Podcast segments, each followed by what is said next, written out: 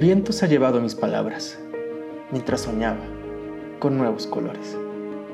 La cancha nos escupió letras nuevas, y muchos dolores, y muchos rencores. Una flor marchita en los vapores, de un pantano lleno de roedores, buitres hambrientos, detractores, a la casa de nuestros errores.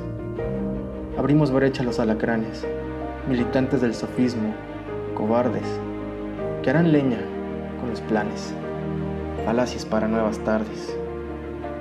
Una resistencia excluyente que solo admite valientes, que ante la sed estridente de una vitrina decadente, disiente de los cómplices, sin mentiras, sin argucias, y trata de echar raíces en mentes menos sucias. La lucha sigue, sin zapata. La idea permanece intacta. Una década de caminata. Hoy volvemos a la retaguardia. No hay sueños intangibles, solo voluntades perfectibles. Luchar contra lo imposible y vencerlo, hasta ser invencible.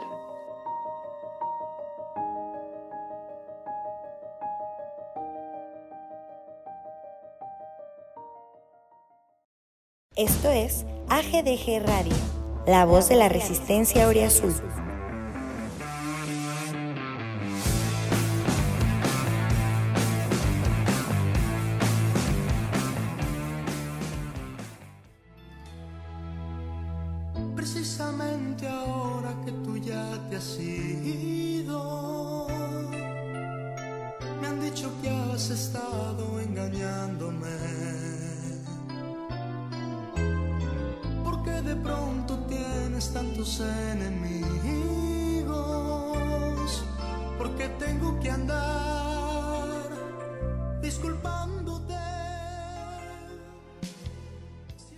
Dejo ese pedacito. Si quieren escuchar más, pues métanse a Spotify. This is Luis Miguel.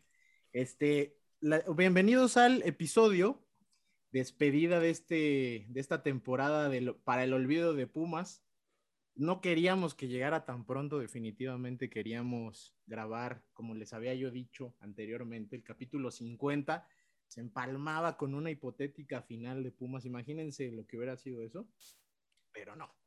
Entonces, este episodio número 46 es el último episodio de la temporada 2 del Grito de Goya Radio.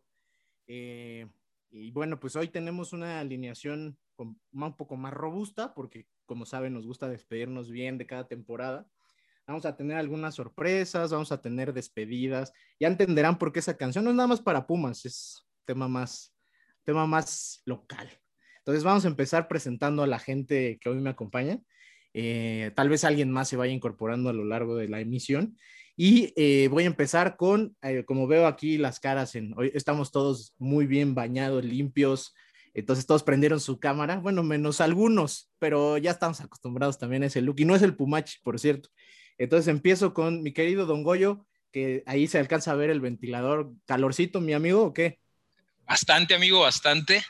Aquí estamos a cerca de 40 grados, leve, pero bien, este, con el gusto de estarnos escuchando. Eh, no, no muy contentos por los resultados, como bien dices en este torneo y particularmente este fin de semana, que nos tienen a todos así como que con una frustración y un enojo todavía encabronado adentro, pero pues esperemos estar aquí para sacarlo, ¿no? Y, entre todos eh, hacer catarsis.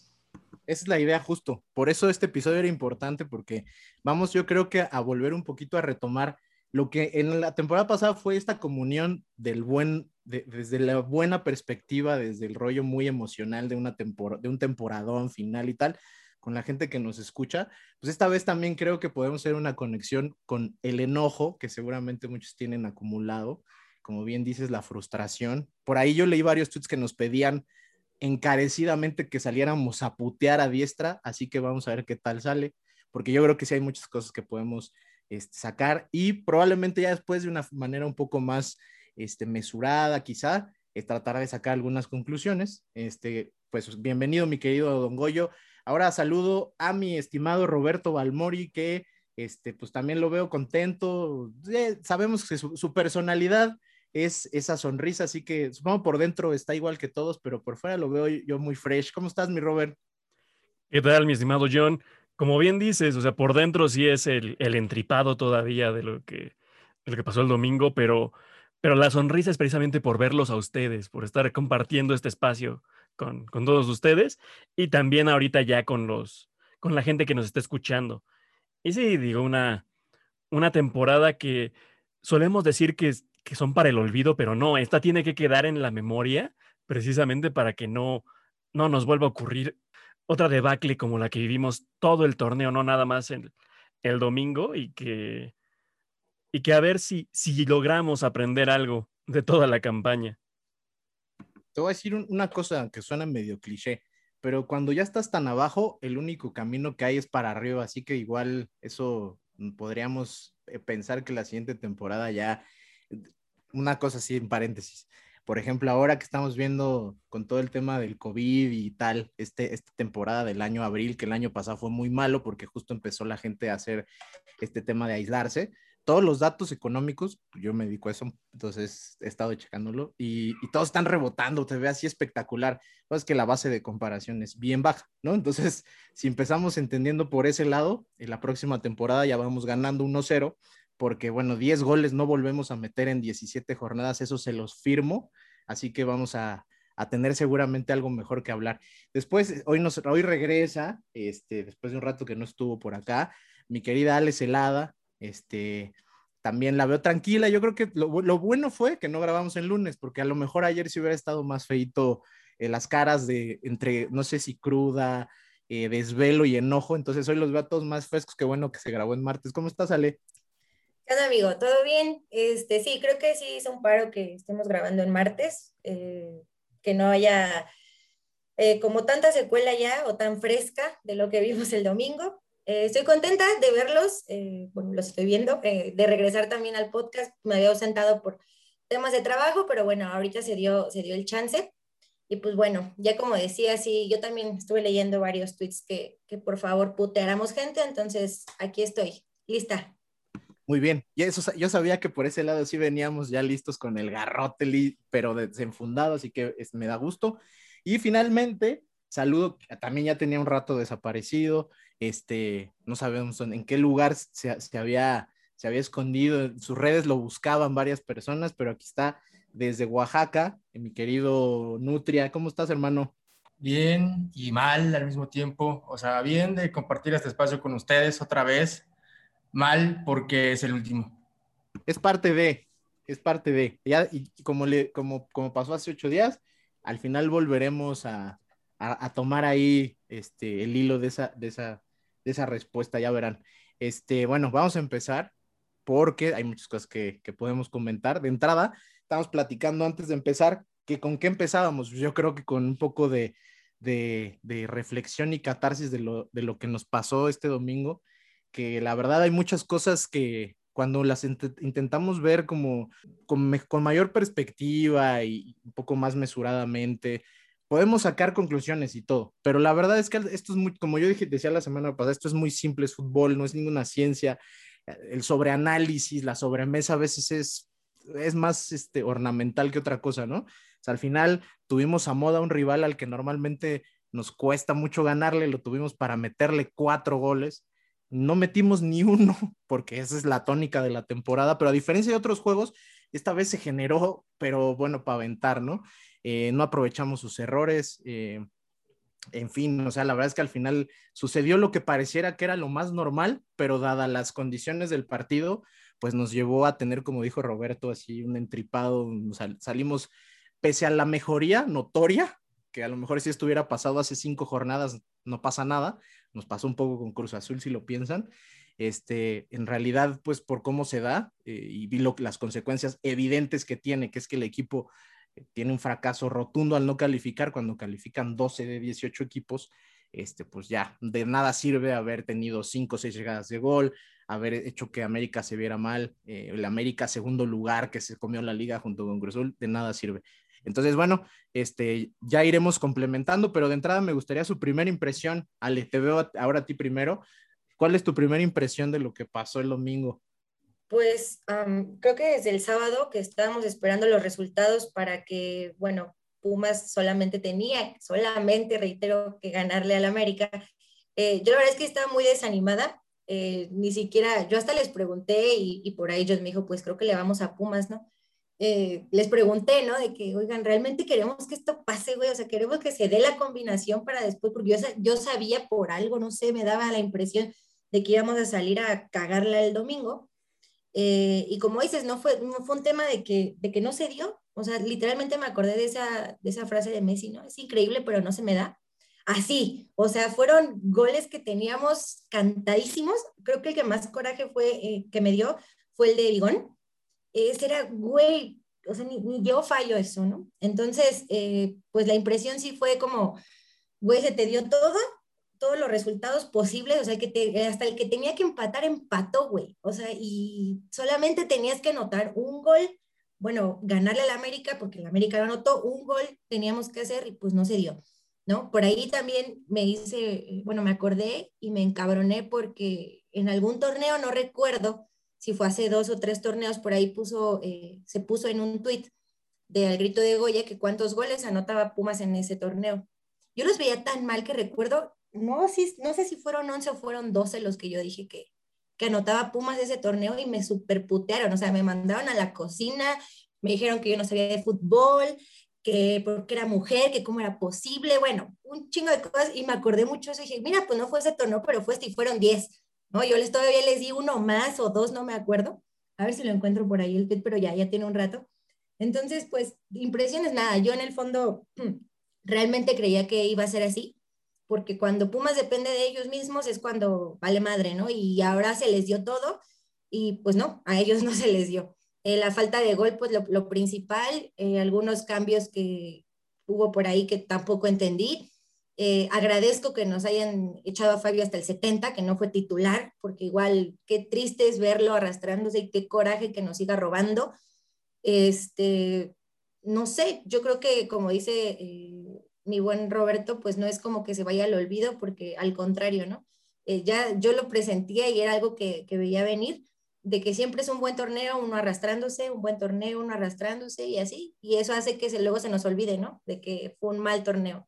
Entonces, pues nada, de como dice todo mundo, y si es cierto, pues de Puma se va a hacer siempre, eh, se va a apoyar, pero también se va a putear. Entonces, eh, yo creo que sí no deberíamos de olvidar esto, eh, pero pues nada, ya no se puede hacer absolutamente nada, habrá que, habrá que pensar qué, qué es lo que hay que cambiar o lo que habría que, que modificarse para el siguiente. Esa frase de Messi sí este, yo también por ahí, no, no, sé si fue por este tema o por otro, déjame decirte, pero esta semana también la pensé es increíble, pero no se me da. Entonces a Pumas no se le da el torneo después de ser protagonista, pues no, no se nos da. Este, mi querido Robert, la verdad es que, y digo, retomando algún par de puntos que, que dice Ale, ¿no? Ya cuando uno ve eh, la dinámica del juego, hay cosas comunes de lo que habíamos visto anteriormente y nos enojaba mucho, ¿no? Eh, que entrara en algún punto Fabio Álvarez, o que, es más, que entrara Jerónimo Rodríguez al campo. Y si somos muy, muy honestos, en realidad no fue malo. O sea, en realidad ninguno de los dos creo que haya hecho una cagada, pues. Pero la, gran problemática de este equipo es que, eh, o de este equipo de este semestre pasado, es que la, gran cantidad de, errores que se cometieron, pues al final, y de manera justa, ¿eh? se pagaron en un partido en el cual no quiero decir que era injusto que se calificara, porque en este torneo mexicano no es injusto, es, son las reglas del juego, ¿no? Pero la realidad es que, este, pues pareciera que nos cobraron varias de este torneo, donde, pues nada más acuérdense de San Luis, por ejemplo, pareciera que todo se nos cobró de ese, tipo de situaciones donde nos habíamos visto favorecidos, ¿no? ¿Cómo ves tú, güey? Sí, digo, es como lo, lo decías tú hace un rato, que, que tomando el punto de comparación, todo luego se puede ver mucho mejor incluso de lo que nos hizo sentir. O sea, el, partido en CU, la verdad, se vio un equipo mucho más entregado, más hacia el frente, generando oportunidades. Eh, Mozo jugó un partido decente. Eh, Jerónimo Rodríguez cuando entró como, como volante, a lo mejor sin esa presión que te da el tener que defender, también no lo hizo mal, al contrario, se vio bien en algunas acciones, como que el quitarle esa responsabilidad de defender le quitó la ansiedad que a lo mejor en algunas ocasiones le pudiera haber generado varios de los errores que cometió en el, en el partido. Y como bien decíamos, si no, si vemos solamente los datos, la cantidad de llegadas, el, el trámite del juego, etcétera, y no ver literal el video de las ocasiones falladas, podremos decir que fue un gran partido de Pumas que se perdió al final porque Henry Martín siempre le anota Pumas, punto. Sin embargo, si lo comparamos también, sobre todo, con esa primera mitad de temporada donde fueron partidos seguidos sin tirar una sola vez a portería, claro que obviamente también podemos decir que es un, es un buen partido. Digo, ya nos pesa al momento de ver las oportunidades que se fallaron, porque te creo que son cosas del fútbol cuando tienes dos, tres oportunidades claras y las fallas. Cuando generaste siete, así literal, para no fallar, donde lo más difícil era fallarla, ya lo dijo Ale, esa de Bigón es más complicado fallarla que meterla. Digo, porque se le olvidó que tenía pata izquierda el tipo y quiso darle con la derecha y no le dio. Eh, la que falla Dinero también es mucho más difícil fallarla que meterla. Y, no hablemos de, Torres, porque también ahí me vuelvo a entripar, pero simplemente ahí ya no sé qué tanto fue lo que venía arrastrando el equipo, porque decía, si, si tienes tres, cuatro y las fallas, ok, son cosas del fútbol, a veces no pasa nada. Cuando son ya tantas y tan, tan claras, es cuando te quedas pensando de, a lo mejor incluso en algún punto inconscientemente, el equipo no quería literalmente pasar a la siguiente ronda. Y, y como decía Ale también, todo se había dado. El que tuvo que empatar, empató, los que tenían que perder, perdieron. El, el torneo daba para que nosotros llegáramos al, al programa 50 después de la final y pareciera que el mendigo Auri dijo, no, no quiero, váyanse a la goma con sus esperanzas y con sus, y con sus planes de, esta temporada. En una de esas ya estaban hechas las reservas en, ahí en la Riviera Maya de varios, pues no podían irse, ¿no? Oye, güey, ¿qué hacemos?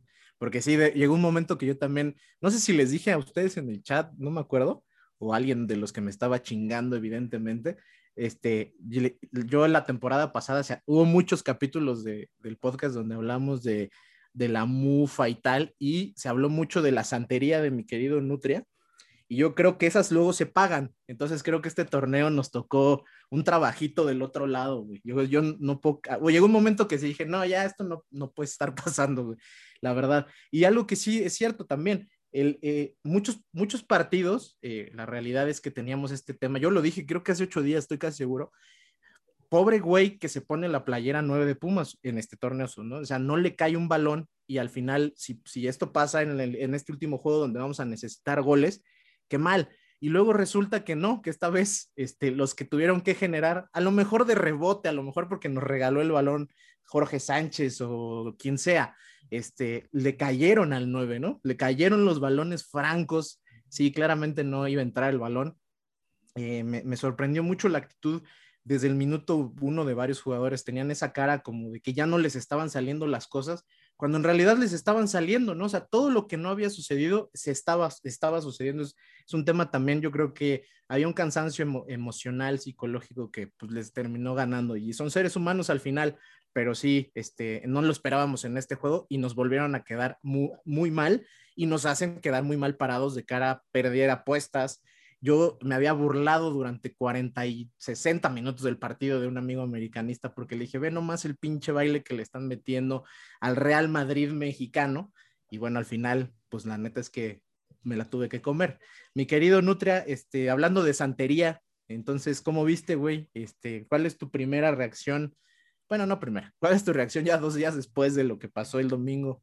¿Cómo? ¿Vamos a hablar de Pumas? Yo pensé que veníamos a hablar del draft de la NFL, amigos. Eso es en al grito de touchdown. Ese ah, perdón, perdón, perdón, perdón, Este. qué, feo que sale así de chismosos, ¿eh? Saludos al topo. Eh, Pues nada, ¿qué, ¿qué, voy a decir? Yo creo que las siete fallas son el fiel reflejo del estado mental del equipo, ¿no? O sea, es, no, como que a raíz de todas las cosas que fueron pasando al inicio del torneo, jamás pudimos salir de ese estado mental, güey. O sea, yo creo que, que, que Ligini a nivel grupal se conduce, se conduce muy así, a nivel emocional, a nivel mental, y jamás los pudo sacar de ese bache, güey. O sea, no sé, es, a mí creo yo, es un tema muchísimo más psicológico de estar, de estar trabado mentalmente, como cuando, por poner un ejemplo vago, ¿eh? este, como cuando uno eh, anda creativamente como inoperante, ¿no? O sea, que, que, que quieres escribir, que quieres no, bueno, depende de la chamba de cada quien, ¿no? Pero en este caso, una chamba creativa, cuando quieres, cuando quieres hacer algo nuevo cuando, y, la, la, cabeza no te da porque estás totalmente bloqueado, porque tienes 10.000 cosas en la cabeza, este, además de, de, de, de, lo que tienes que hacer y, y, no te sale nada, y no te sale nada. Yo creo que, pues, vimos el, el, el estado mental del equipo reflejado durante los 90 minutos con la salvedad, con la diferencia de que esta vez eh, sí se produjeron todas las ocasiones de gol que no se produjeron durante toda la temporada y se nos ocurrió tirarlas a la basura absolutamente todas. Pero pues la moral se, se cayó y se vino abajo desde la falla de Vigón, ¿no? Esta, esta bola que, que fue a perder dinero y fue a fallar Vigón de manera inverosímil, ahí se fue a la mierda todo. Pero bueno, los, los sudamericanos son bien especiales para este tipo de cábalas y para este tipo de cosas yo tenía un amigo peruano que siempre me decía que si la primer pelota iba al palo, no iba a entrar, ¿no? O sea, que, hay, que había como señales inequívocas durante los partidos en los cuales te dabas cuenta si iba a haber gol o no, o, cómo, cómo iba a venir la cosa. Yo creo que a partir de, de la falla de, de, Torres en el segundo tiempo dije, ya está, no va a entrar jamás, güey. Y lo comentábamos en la previa, ¿no? A este Don Goyo, Roberto, que que si hay un símil de este partido o, o, una forma de explicarlo a través de, de un ejemplo muy claro, sería el, el, el, famoso partido del único haitiano, ¿no? O sea, el, el tema este de, de, Carson, del preolímpico, de Haití, es, es, el único partido más o menos similar a, este, a lo que vi el, domingo pasado, ¿no? O sea, tienes ocasiones de gol para tirar a la, o sea, para, para arriba, y, y, fallaste absolutamente todas, pero de la manera más, más tonta, más inverosímil, más ridícula. Y pues es que no podemos salvar a nadie, ¿no? No podemos salvar a nadie. Lo único, el único comentario que me gustaría tirar en este sentido, de, de, de lo que nos dijeron en Twitter, por ejemplo, de que puteáramos a diestra y siniestra, ok, o sea, va, es perfectamente entendible que, putemos absolutamente todos, porque yo creo que de los del domingo no se salva nadie o prácticamente nadie, salvo uno o dos, pero hay extrapolaciones peligrosas que está haciendo la comunidad auriazul que no me están gustando nada, nada, nada, nada, nada, nada. La, la puteada excesiva a Dinero y pedir que lo corran y que, que Isasola o, o símiles así de, la cantera de la época de Mario Carrillo son mejores que Dineno, me parece muchísima ingratitud. Está bien que putemos, está bien que nos quejemos, está bien que se coman una que otra mentada de madre en redes sociales si quieren por el partido y por la temporada que se mamaron, pero ya hacer este tipo de comparaciones y pedir que se largue y que y decirle casi casi que es un que es un tronco, que es un limitado, que, que, no sirve para nada, que no vale para jugar en Pumas, pues ya me parece exageradísimo, ¿no? Y no sé, o sea, a mí personalmente me parece que se, están, que se está haciendo un análisis muy superficial de lo que pasó a lo largo de toda la temporada, que nos está ganando el hígado pues mal y está justificado hasta cierto punto, pero que hay otros factores que, que, influyeron en que esto fuera una mala, mala temporada. Sí, mucho putear a Ligini, mucho putear a Dineno y a quien quieras, pero como que Chucho Ramírez ha comido muy pocas mentadas de madre y creo que es el principal artífice de este bodrio. A mí lo que dices al final no me sorprende mucho, este, sobre todo porque normalmente tratamos como que de ver que el termómetro de la afición de Pumas es Twitter y Twitter son 300 pelados que la verdad de cierta manera yo últimamente me he dado cuenta que reaccionan como en manada a ciertas cosas, cierto estímulo y pues siempre está el, no sé, la preferencia por el like y, el retweet, así que la neta yo ya no le pongo tanta importancia, pero sí, eh, o sea, generali tratando de generalizar un poco, porque justo un, un poco la, el objetivo de tener aquí muchas voces siempre ha sido eso. Al final, sí creo que no me sorprende que el, si el día después, ¿no? Sea todo, sea eh, que, volvamos a la parte de el equipo no es grande, mm, los jugadores que tenemos no sirven para nada, la cantera que la cierren mañana, no me sorprende. Lo que me sorprendería, y seguro va a suceder, es que, y lo vamos a ver, lo vimos después del torneo pasado, eh, eh, siempre está esta manera de, de, vivir, no sé si es su afición así, de querer tener la razón. Entonces, en algún momento iba a pasar. No pasó el torneo pasado, donde muchos veían venir la caída de Pumas y, gente de Pumas, no estoy hablando ni de medios ni de rivales, que quería que pasara para poder decir, yo siempre tuve la razón, que Lilini era malo, que tal era malo, que tal jugador no debe estar. Se tardaron un año probablemente en que sucediera y ahorita se están dando vuelo, así que a mí no me sorprende, me sorprendería que sucediera después, este, si efectivamente hay una reestructura, una renovación y cosas que se tienen que dar, ¿no? Este, mi querido Don Goyo, eh, tú, la verdad es que has tenido miel con la sub-17 que mete goles a racimos, en dos partidos, lo do, en tres partidos lo triple, creo que del primer 20, equipo en todo el torneo. 20, 20, goles en tres partidos. Lo doble, muy a toda madre, pero bueno, pues te, igual creo que decías en la previa, como bien dice mi querido Nutria, que sí, o sea, en este juego el más, que creo que eres tú uno de esos, de los más pacientes, este, pierdes toda la cordura, cabrón. O sea, llega un momento sí, donde quieres aventar el control a estuve a punto, estuve a punto de aventar el control, te lo juro. Mira, a, antes de, de, de, ya entrar al, al, partido, quiero retomar un poquito lo que comentaba Ale hace ratito, ¿no? El cómo llegué al juego. Este, fíjate que yo soy un optimista casi, un optimista casi, casi patológico y la verdad, llegué con muy buen ánimo, como dice Ale, se venía dando todo prácticamente de manera, ahora sí que estaban alineando todos los astros, todos los resultados se estaban dando. Todavía nos dan la buena noticia el domingo por la mañana que no iniciaba eh, Fabio. Yo dije, no, ya, ya, ya se, alinearon los, astros, se alinearon las estrellas, este partido se gana. Y el partido empieza muy bien, eh, el, el, equipo, no, olvidemos que el equipo venía de una mejora. Digo, no venía jugando espectacular ni venía haciendo el, el, el, equipo del torneo pasado, pero de los últimos ocho juegos anteriores a este del domingo, solo habíamos perdido uno, el, el famoso y el, el, mal recordado juego contra el Cruz Azul. El equipo venía mostrando una cara un tanto diferente, muy bien a la defensiva y empiezan jugando bien. Digo, se gana.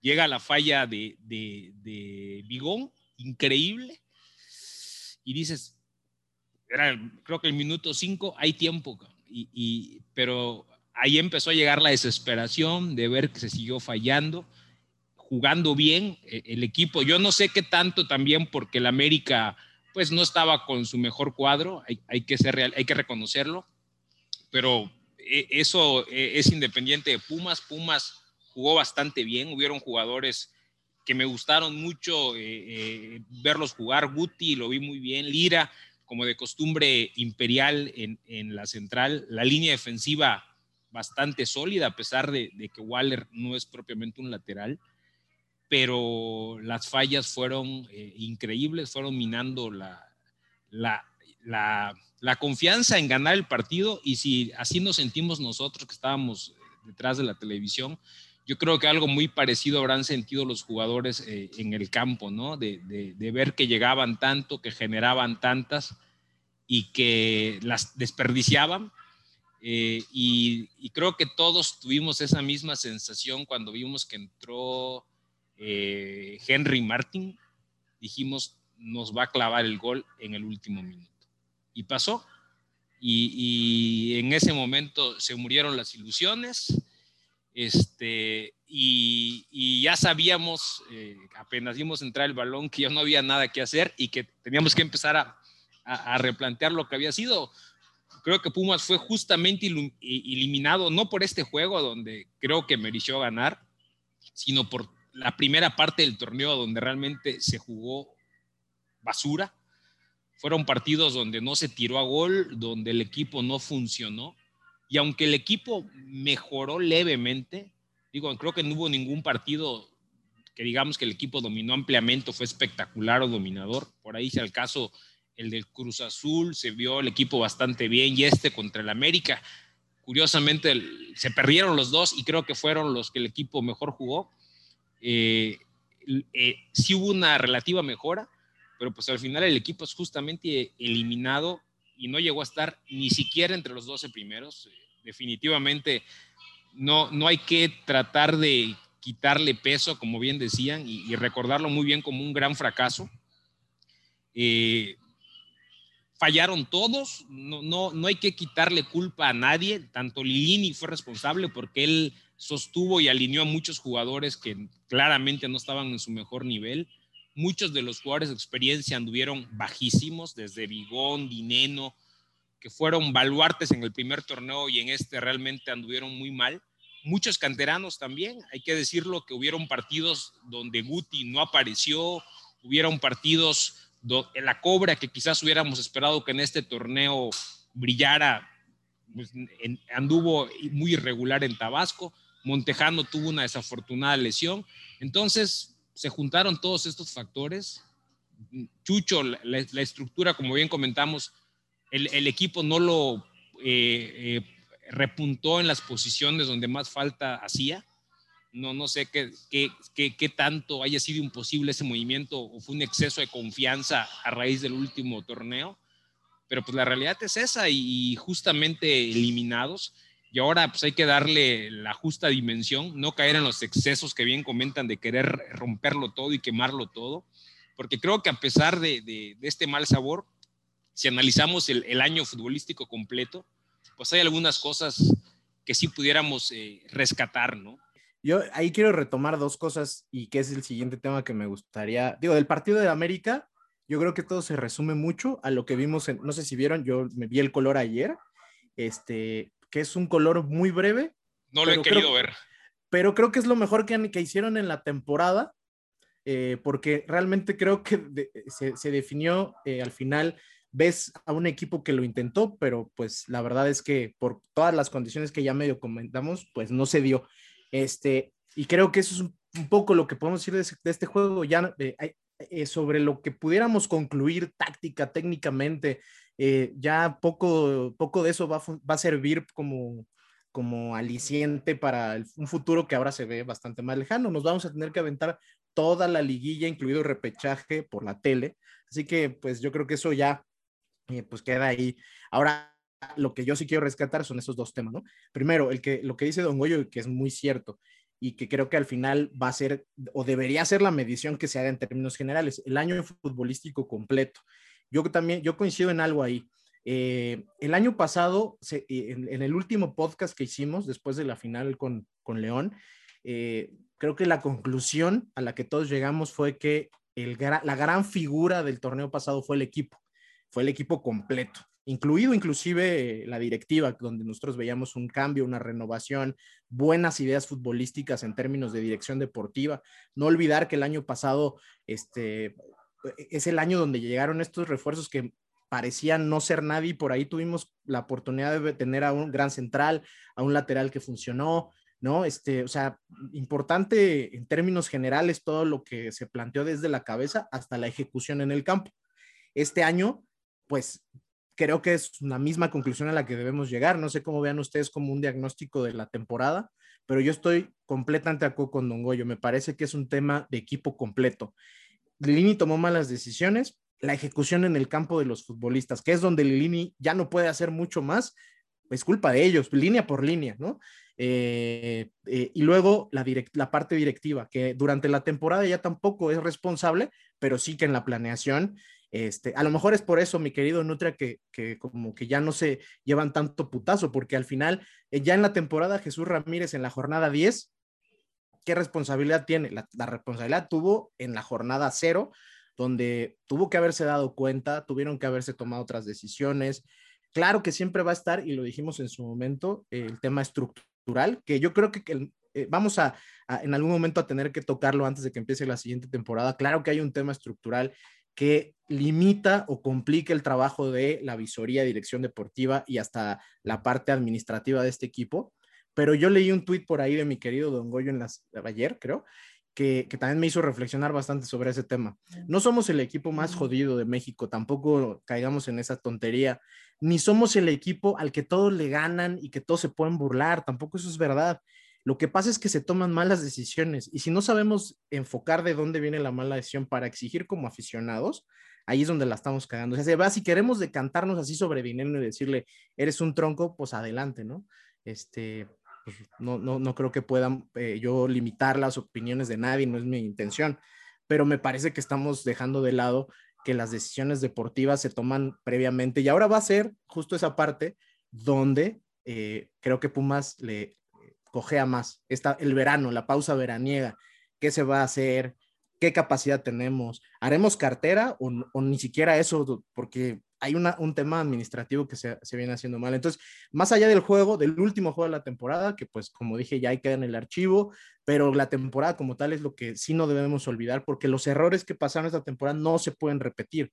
No podemos volver a ignorar que se necesitan refuerzos que los minutos que han tenido jugadores canteranos que lo han hecho bien se tienen que mantener de una forma consistente también. Así que, ¿cuál fue su finalmente su, su, diagnóstico de una temporada que obviamente en el corte semestral es horrible?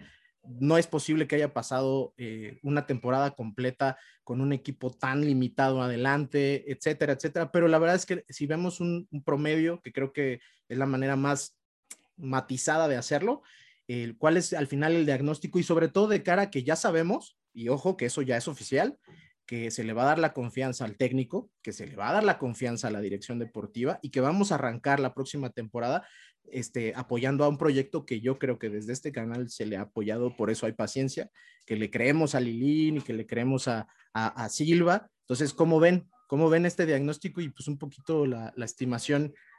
ahorita en pañales, porque falta mucha información hacia adelante, de lo que puede ser este, la parte de toma de decisiones en el, futuro próximo del club. Empiezo contigo, mi querido Don Goyo, ya que te tengo. Ándale, sí, perfecto, porque justo eso te iba a decir. Les acabo de compartir y como parte para, para darles esta dimensión a lo que fue el torneo, ¿no? Les, compartí, les compartí ahorita en, el chat que tenemos del podcast la tabla general de cómo hubiese quedado la temporada completa donde el, líder y sublíder fueron Cruz Azul y América con 70 puntos, seguido de León con 66, Monterrey con 57 en el cuarto, y ahí muy pegaditos del quinto al séptimo está Tigres y Santos con 51 y Pumas con 50. O sea, si hubiéramos eh, eh, visto estos dos torneos como una sola temporada, hubiéramos acabado en la posición número 7 muy pegadito de Tigres y Santos, que son equipos fuertes. Yo creo que el torneo nos, nos puso en nuestra justa dimensión en donde hoy está el proyecto. Hoy, seamos honestos, el proyecto está en, una etapa inicial, al menos este proyecto de Chucho Lilini. ¿Qué fue lo que pasó que quizás no, nos, nos, nos, hizo, eh, pues, e, este, esta subidón, ¿no? Que dicen cuando te suben a las nubes, la caída puede ser espantosa y justo eso nos, nos pasó Tuvimos un primer torneo espectacular y un segundo torneo paupérrimo. Ese contraste es, el que nos provoca quizás esas sensaciones hoy de desasosiego, de desánimo y de decir, esto no sirve, tirémoslo todo a la basura y empecemos un proyecto de nuevo. Pero si quizás hubieran sido dos torneos más medianos, sentiríamos que es lo justo en donde hoy debería de estar el equipo. A ver, quizás dos torneos donde hubiéramos acabado en la posición de las 5 a las 7 eh, habiéndonos metido la liguilla en ambos torneos, quizás es donde hoy deberíamos de estar de acuerdo al, proyecto de maduración. Viene una camada de jóvenes, aún muy jóvenes, con muy poca experiencia, que quizás en dos o tres torneos vamos a ver su mejor momento. Lini es un técnico novato, nos sorprendió a todos, pero pues es igual su primer temporada dirigiendo un equipo en primera división. Yo creo que, que la temporada nos colocó en el lugar que, debe, que, debemos estar. Si hubieran sido torneos medianos, no estaríamos quizás tan enojados y estaríamos pensando más en ajustar lo que se deba ajustar, ¿no? Mover las piezas que no funcionaron, refuerzos que no fueron refuerzos y, y, trabajar en esos puntos para en el siguiente torneo quizás subir un par de escalones, ¿no?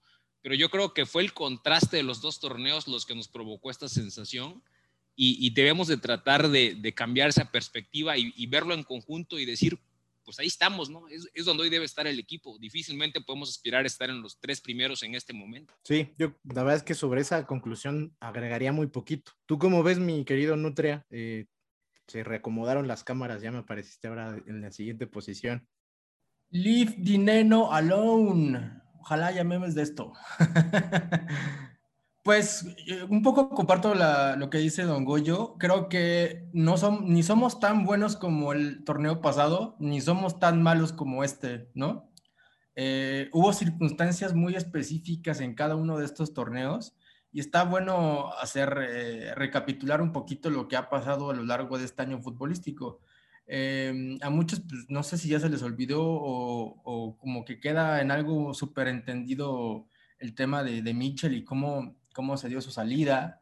Este, o sea, yo creo que es bueno volver a recordar que nuestro actual técnico tomó un equipo pues a tres, dos días de empezar un, torneo y que ese torneo terminó, eh, terminó segundo lugar de la tabla general Em, haciendo una remontada histórica y jugando una final que hace pues más de cinco años que no jugábamos, ¿no? Yo creo que no, no es para nada, no, no, bueno, que no hay que demeritarlo, mejor dicho, ¿no? Eh, hay que tomarlo también en su justa dimensión.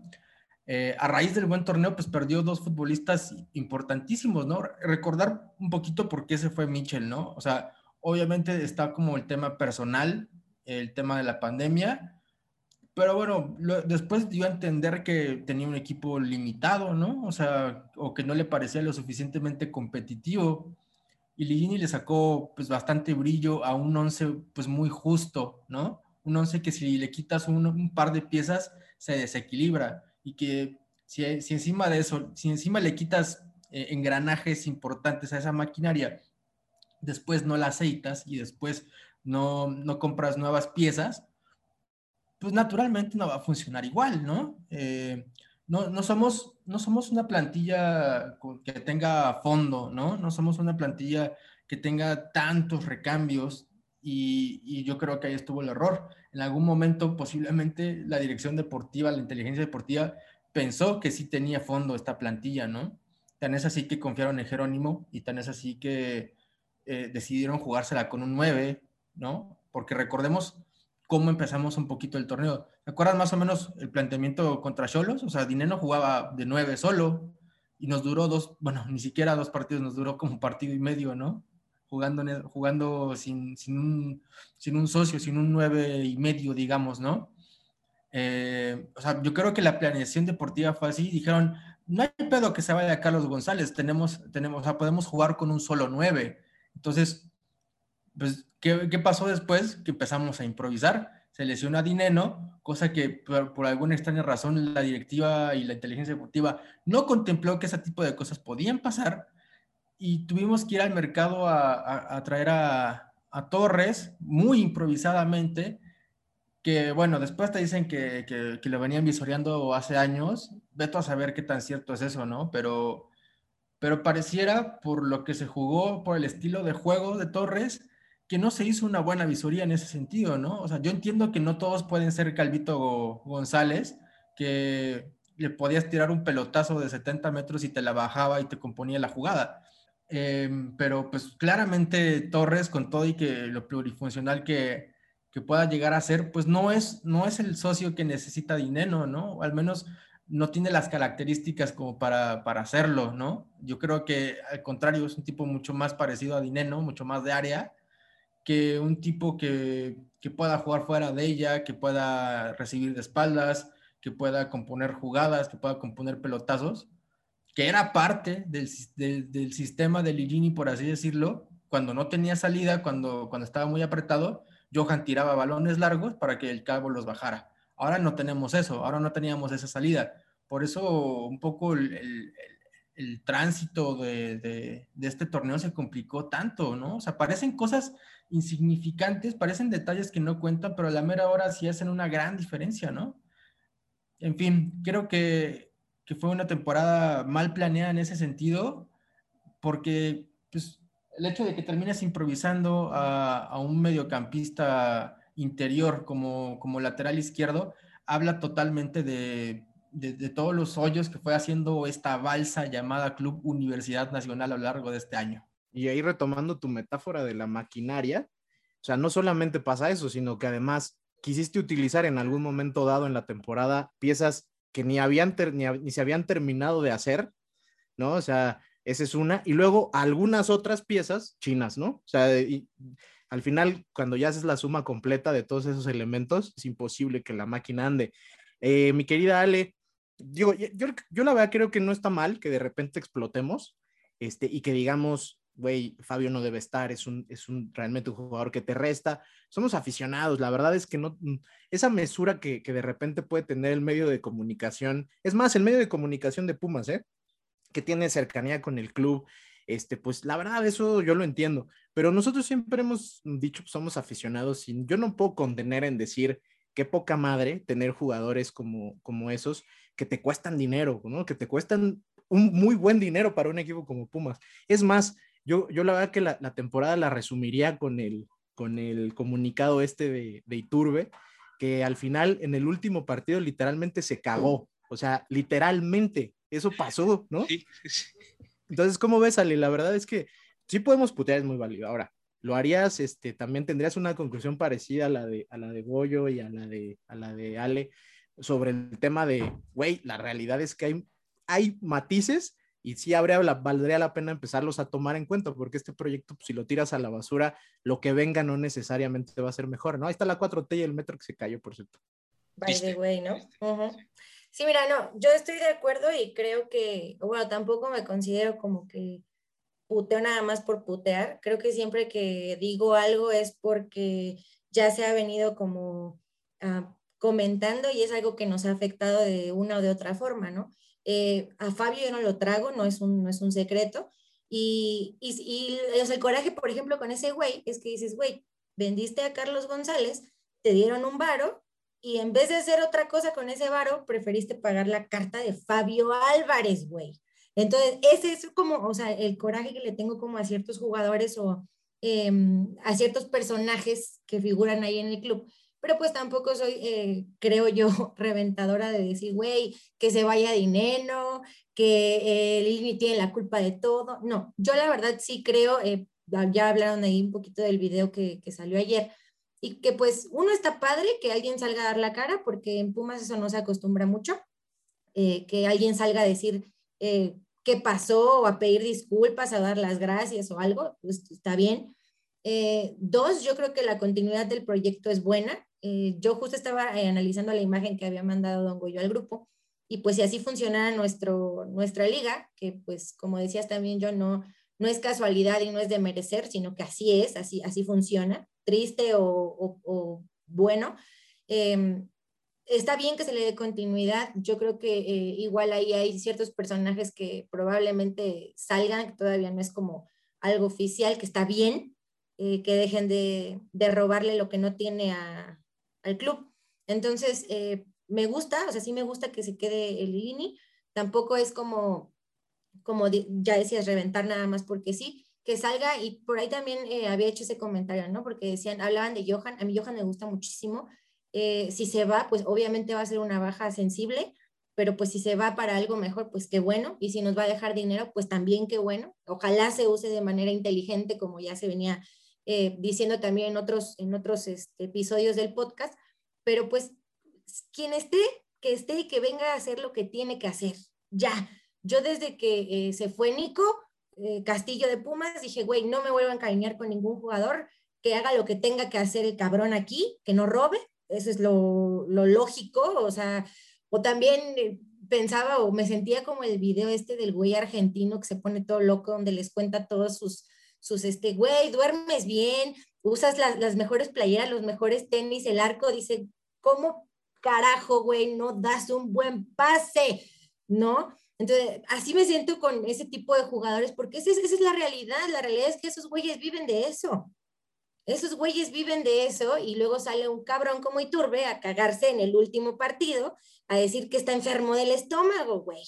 cuando sabemos perfectamente que pues eh, no, bueno, no, no nos consta, ¿verdad? pero pues tampoco es como que, güey, neta te enfermaste y dos días antes sale con su pendejada en Instagram de que, ay, los voy a extrañar. Nosotros no, hermano, nosotros no. Qué bueno que te vas, qué bueno que dejas de, de, este, de robarle lo que no tiene, reitero, porque, o sea, tú dijeras, güey, es un equipo que tiene un chingo de lana y puede gastar en buenos, malos jugadores y tiene cambios de, güey, no, somos una plantilla muy justa creo que el proyecto está bien que se quede como está, que siga Lilini, que se le dé continuidad a canteranos que eh, o por lesión o por X, Y no, no tuvieron como tanta participación. Hay cosas a rescatar, sí, creo que la mayoría de ellas ya les dijo eh, Ale. Entonces, este, también eh, Don Goyo, a ver ahorita que nos cuenta Roberto, pero sí, sí hay cosas rescatables, sí hay cosas a las que se les debe dar continuidad, pero sí hay otras a donde ya, o sea, ya no hay paciencia. Es un Fabio, es un Torres también, porque pues eso de que, ay, lo veníamos visoreando, no, no venías visoreando nada, no tenías contemplado comprar a nadie, güey, solo que dinero, pues se te lesionó, entonces tenías que tener otro plan. Este, eso pues ya se tiene que, se tiene que terminar. Eh, y pues bueno, creo que ya me exalté mucho, pero bueno, ya también ya lo saqué. Está agarrando ritmo, está agarrando ritmo. Terapia, este es terapia. Sí, ya sí, es terapia, Ya estamos en la parte terapéutica. Está bien, está bien. Además, ya tenía un rato que no venía. Exacto, tenías madres, acumulado entonces- ahí el. Sí, el- ya de varios episodios. Sí, yo lo- lo- digo, de- de- la verdad es que sí, este, lo de Iturbe es de verdad de un, de un grandísimo hijo de puta. No hay manera de decirlo de otra manera. Y la verdad es que sí, que se vaya ya hoy, que no rescates dinero, no importa. Es un sueldo que, es, que era caro y al final es un tipo que en el vestidor no, o sea, te, te- restaba mucho más de lo que te sumaba, así que sí se gana. Eso no pasa nada. Mi querido Robert, eh, digo, yo creo, y eso también lo vamos a poder platicar seguramente eh, cuando volvamos de nuestras pequeñas vacaciones, pero hay un, hay un tema que a futuro eh, con este proyecto tiene mucho, mucho más que ganar que perder. Este, y, y voy ahí nada más a tocar un- dos puntos. El primero es que ya nos habían dejado entrever que había posibilidad de ir a buscar jugadores jóvenes en la misma liga y tratar de terminar de formarlos o darles la oportunidad y minutos que en otros clubes no tienen. Este, eh, ejemplo, Johan Vázquez y Eric Lira, porque recordar que él ya no estaba acá. Eh, y vean qué tipo de jugadores son los dos. O sea, yo hoy me atrevo a decir que Johan estará en el top 5 de centrales y creo que me estoy mamando, yo creo que es el top 3. Y Eric Lira está en lo mismo en, en, jugadores de su posición. Entonces, eso sí se puede ver, ¿no? Eso se puede ver. Y la verdad es que del otro lado, eh, este, es, es, un, es, una directiva que no, no, nos, no, no está tratando de engañar, al menos es mi punto de vista, en el hecho de que están conscientes de que este modelo de club necesita formación y necesita formación adecuada. Entonces, la formación es eso, lo platicaba hace poco con, con mi querido Nutria sobre los jugadores cuando se tienen, que, se tienen que formar, se tienen que formar a aprender a parar un balón, a rematar, a marcar. Si no llegan así a primera división, es un jugador que va a sufrir mucho. A menos que sea un gran talento, es posible que, que se termine desechando. Entonces, creo que lo que tiene esta directiva es que está clara en que la parte formativa es eso, es una parte formativa donde hay gente que depende de Lilini, seguramente con su consejo, es un tipo que está encargado de esa parte. Entonces, si tú tiras un proyecto como esos, lo primero que va a suceder es que vas a empezar de cero en temas donde el rezago puede ser muy grande. Entonces, en términos generales, tú estás de acuerdo con la continuidad de un proyecto que tiene más aristas de lo que a simple, simple vista se ve. O sea, no es un proyecto de canciones de banda, no mamen. O sea, yo entiendo que, que de repente les puede cagar que emotivamente la afición el año pasado nos conjuntamos al, en torno a una fogata a cantar rolas de la MS. Güey, es un tema de afición, no mamen. O sea, no es un técnico que se dedique a motivar a sus, a sus jugadores. Yo sé que lo dicen también de mamada muchos, no todos, pero que, que, que, que, tiene una estructura distinta a lo que habíamos visto continuamente con este club, ¿no? Entonces, en general, mi querido Robert, eh, a favor o en contra de, de, de, de, lo que ya comentamos todos del proyecto, y si tienes a alguien a quien putear en específico, es ahora. O sea, completamente de acuerdo en que el proyecto debe seguir, porque ¿qué hizo el año futbolístico con Pumas? Lo exhibió. Nos exhibió tanto en lo bueno como en lo malo. Exhibió la garra, las ganas de seguir presionando, incluso con una semifinal épica, etcétera, pero también exhibió lo que nos falta y que, y que creo que son dos cosas principalmente. El primero, nos falta muchísima transparencia, porque hablamos mucho de que el, la infraestructura, el patronato, etcétera, no sabemos a ciencia cierta si es algo bueno o si es algo malo, porque simplemente no lo conocemos. Y tú lo sabrás muy bien, mi estimado John. Si, si no tienes visibilidad sobre un problema, no sabes cómo atacarlo.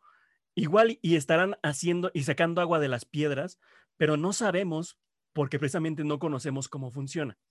Y eso nos lleva a, pues a tener estas dudas, al pensar que hay algo turbio se está haciendo, a que no funciona el modelo y lo hemos repetido en diferentes ocasiones. Pues no sabemos si funciona el modelo o no porque no conocemos el modelo. Punto. Si lo conociéramos ya podríamos dar una opinión sobre en qué podríamos mejorar o qué si se debe seguir, seguir haciendo. Y, del otro lado es que en el caso de Lilini, por ejemplo, se ganó muchísimo crédito el, torneo anterior, este pudiera haberlo perdido y, y, el, siguiente torneo yo creo que bien puede comenzarlo ya como, como su primer torneo oficial. Digamos, ya pasó el periodo de prueba, ahora sí viene, viene la verdad, viene el, el punto de inflexión con, con Lini, que a final de cuentas, cuando hablamos de, de directores técnicos, tenemos de, hay de tres. Tienes un técnico formador, como Lilini precisamente, que se debe preocupar por, por lo básico, que cada jugador haga lo mejor que puede. Tienes un jugador táctico que te sabrá de, pues, de posiciones, de armados del equipo, de cómo hacer cambios a, al medio tiempo, como un, como un La Volpe, por ejemplo, y tienes el motivador, como un Hugo Sánchez, que te saca lo mejor de los jugadores, precisamente con, con el ejemplo, con las palabras, etcétera, aunque sepa o no de táctica. Y claro, tienes los que combinan los tres, como un Guardiola, como un Sir Alex Ferguson, pero en este caso Lilini sí está muy tirado al, al medio formador y que eh, se vio que durante mucho tiempo dependió de lo que cada jugador por sí mismo pudiera hacer, de que en cada partido diera la mejor versión de sí mismo. En el primer torneo tuviste jugadores que te daban una gran versión de sí mismos. Tenías un Alex Mayorga, tenías un Carlos González, Dineno te daba la mejor versión de sí mismo, Juan Pablo Vigón te daba la mejor versión de sí mismo, te, hacía una en el partido, pero esa una cambiaba el resultado y lo hacía positivo. ¿Qué pasa? Eso también eh, nos, nos exhibió en el tema de que se llega a una final el primer torneo todos nos quedamos deslumbrados cual venado en carretera. Eh, y no vimos el coche que venía de frente. Eso es lo que voy. Que dijimos, no, pues llegamos a la final, segundo lugar general, solo perdimos un partido en fase regular. Pues las cosas están haciendo bien, las cosas están funcionando. Y, y lo que no habíamos visto era, como decía Nutria, pues todo funcionaba porque dependíamos de que cada parte del, de la estructura soportara a la otra. Cada una se, se, sostenía de lo que podía hacer la otra junto con, con su labor. Y dicen, no, pues no hay bronca, nos quedamos sin Carlos González, va, se puede. Digo, el segundo lugar general debe tener la capacidad de tener un buen torneo, incluso si le quitas dos jugadores. Eso no pasó. Eh, dijeron, eh, tenemos una base, se creyó la historia de que los jugadores que estaban todavía podían cubrir esas necesidades. Digo, Lira salió a deslumbrar también y creo que ese fue también uno de los, de los puntos clave al momento de, de hacer la planeación del torneo. Dijeron, no, pues si este canterano salido de Pumas dio tal calidad, pues todos son iguales, todos son así. Eh, y resultó que no. La distancia que hay entre un Eric Lira y un Jerónimo Rodríguez es abismal. Entonces no, no, se supo, no se supo corregir en ese momento. Y, y ahora, como digo, ahora sí, ya viendo todo el, el panorama completo, ahora sí debe venir el, la prueba real que empieza desde hoy, desde los jugadores que se van de vacaciones y que van a regresar para el próximo torneo, desde la planeación del, de la inteligencia deportiva con Cho Ramírez, que, que coincido, o sea, lo que hizo el, a principios de este año 2021 fue para, pues, para volverse locos, literal, de no hacer, no apuntalar el equipo como, como lo venía haciendo, que vuelvo a que incluso ese, es el estar deslumbrados pudo haber causado estos, estos gaps y puntos ciegos en lo que teníamos que, que hacer durante, durante este torneo y que sí, veamos también lo que hace junto con Lini para deshacerse de los que ya no pueden estar y traer a los que deban estar. Porque qué bueno que ya se va Juan Manuel Iturbe. La verdad es que sí, desde hace varios torneos no te estaba dando absolutamente nada. De hecho, cuando, cuando jugaba tres minutos y a lo mejor te metía gol, ya decías, ok, sí está padre, pero no, no justifica lo que se le está pagando. Eh, jugadores como Gabriel Torres, que no debió haber llegado a, Pumas. Em, creo que en este, en este momento, ya si, si Andrés Lilini ya vuelve a tener un inicio como el que se tuvo este año, yo creo que sí ya será momento de, de que si llegas a la jornada 8, jornada 9 y llevas seis partidos perdidos o llevas cinco partidos sin tirar a gol, creo que ya ya sería momento de, decirle, bueno, muchas gracias, vuelve a fuerzas básicas y, y traer a alguien más o dejarle la responsabilidad a, Israel López, que a final de cuentas no, tampoco sabemos cómo, cómo se maneja el, el banquillo auriazul, de quién toma las decisiones tácticas, porque en ocasiones, como lo decía Ale, vienen cambios que en una que una serie de repeticiones de, partidos no te entiendes, no entiendes. Eh, venías con una línea en ciertos, en ciertos puntos y ahora cambia completamente, te da como que a pensar de que no hay, eh, como que hay varias cabezas pensando al mismo tiempo y como quien dice, el, la sopa se echa a perder con muchos chefs, ¿no? Entonces, si no hay una, una sola, un solo enfoque y una sola vía, eh, va a ser, va a ser muy complicado, pero sí, sin duda, eh, sí debe continuar el proyecto, pero ya ahora sí es momento de, de olvidar las consideraciones y porque ya la paciencia ya se tuvo, la, la condescendencia ya también ya estuvo.